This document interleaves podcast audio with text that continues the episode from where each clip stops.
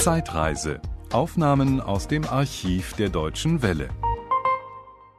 Welche Beziehung haben Sie zur Unterhaltung? Denn auch Ihre Filme sind ja in der Hauptsache unterhaltende Filme gewesen. Ich bin ein äh, überzeugter Unterhalter und ich habe in meinen Filmen prinzipiell nur immer Unterhaltung gemacht und habe auch jederzeit abgelehnt, in einem Film irgendwelche Aussagen, geschweige denn politische Aussagen zu machen.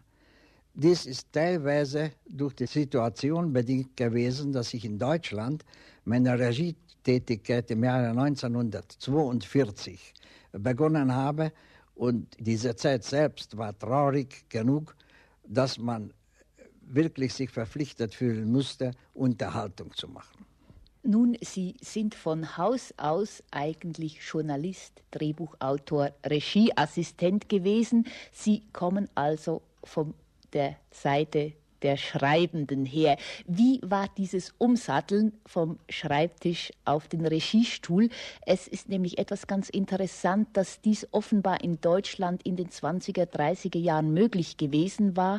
Es ist auch nach dem Kriege in Frankreich sehr viel vorgekommen und es ist in der Bundesrepublik relativ schwer für einen jungen Journalisten hinüber ins Filmfach zu wechseln. Wie hat es bei Ihnen ganz persönlich in Ihrer eigenen Biografie ausgesehen? Ich habe äh, tatsächlich als Journalist angefangen, das heißt in meiner Jugend als Dichter. Mit 15, 16 Jahren habe ich schon Literaturpreise bekommen, zu Hause in meiner Heimat in Ungarn. Später habe ich in Wien gearbeitet, auch noch für ungarische Zeitungen. Eigentlich in Berlin habe ich richtig Deutsch gelernt. Ich habe zehn Jahre lang im romanischen Café gelebt und da habe ich hauptsächlich für das Berliner Tageblatt gearbeitet. Langsam, unbemerkt bin ich dann irgendwie ins Film hinübergerutscht. Zuerst habe ich äh, Public Relation gemacht, damals hieß das noch anders. Dann habe ich an Drehbüchern mitgearbeitet, dann habe ich Drehbücher geschrieben und 1933, als Hitler kam, bin ich weggegangen aus Deutschland. Ich war zwei Jahre in Ungarn. Dort habe ich meine ersten Filme inszeniert in ungarischer Sprache. Dann kam ich nach 1935, 36 wieder nach Berlin zurück. Dort habe ich dann deutsche Drehbücher geschrieben, unter anderem Es war eine rauschende Ballnacht und andere Filme. Und 1942 habe ich dann als Regisseur meinen ersten Film gemacht, äh, Der weiße Traum. In Ihrem Buch, das übrigens für interessierte Leser sehr schön mit Bildern ausgestattet ist, in Ihrem Buch schreiben Sie immer wieder, wie sehr der Film auf eine Gruppenarbeit angewiesen ist. Heute sagen wir Teamwork auf gut Deutsch. Äh, haben Sie sowohl Ihre Drehbücher wie die Filme eigentlich immer mit Kollegen gemacht, mit denen Sie gut eingespielt waren? Oder welche Drehbücher haben Sie ganz allein geschrieben? Ich habe insgesamt 138 Drehbücher geschrieben. Von diesen Büchern habe ich 73 selber inszeniert und ich habe nur zwei Bücher nicht allein geschrieben, sondern zusammen mit Frank Thies. Sonst habe ich nur allein gearbeitet. Ich kann auch heute noch nicht mit irgendjemandem zusammen schreiben. Hingegen im Atelier ist es unbedingt notwendig, dass man nach Möglichkeit mit Mitarbeitern zusammenarbeitet, die man gut kennt, um nicht zu sagen, mit denen man befreundet ist.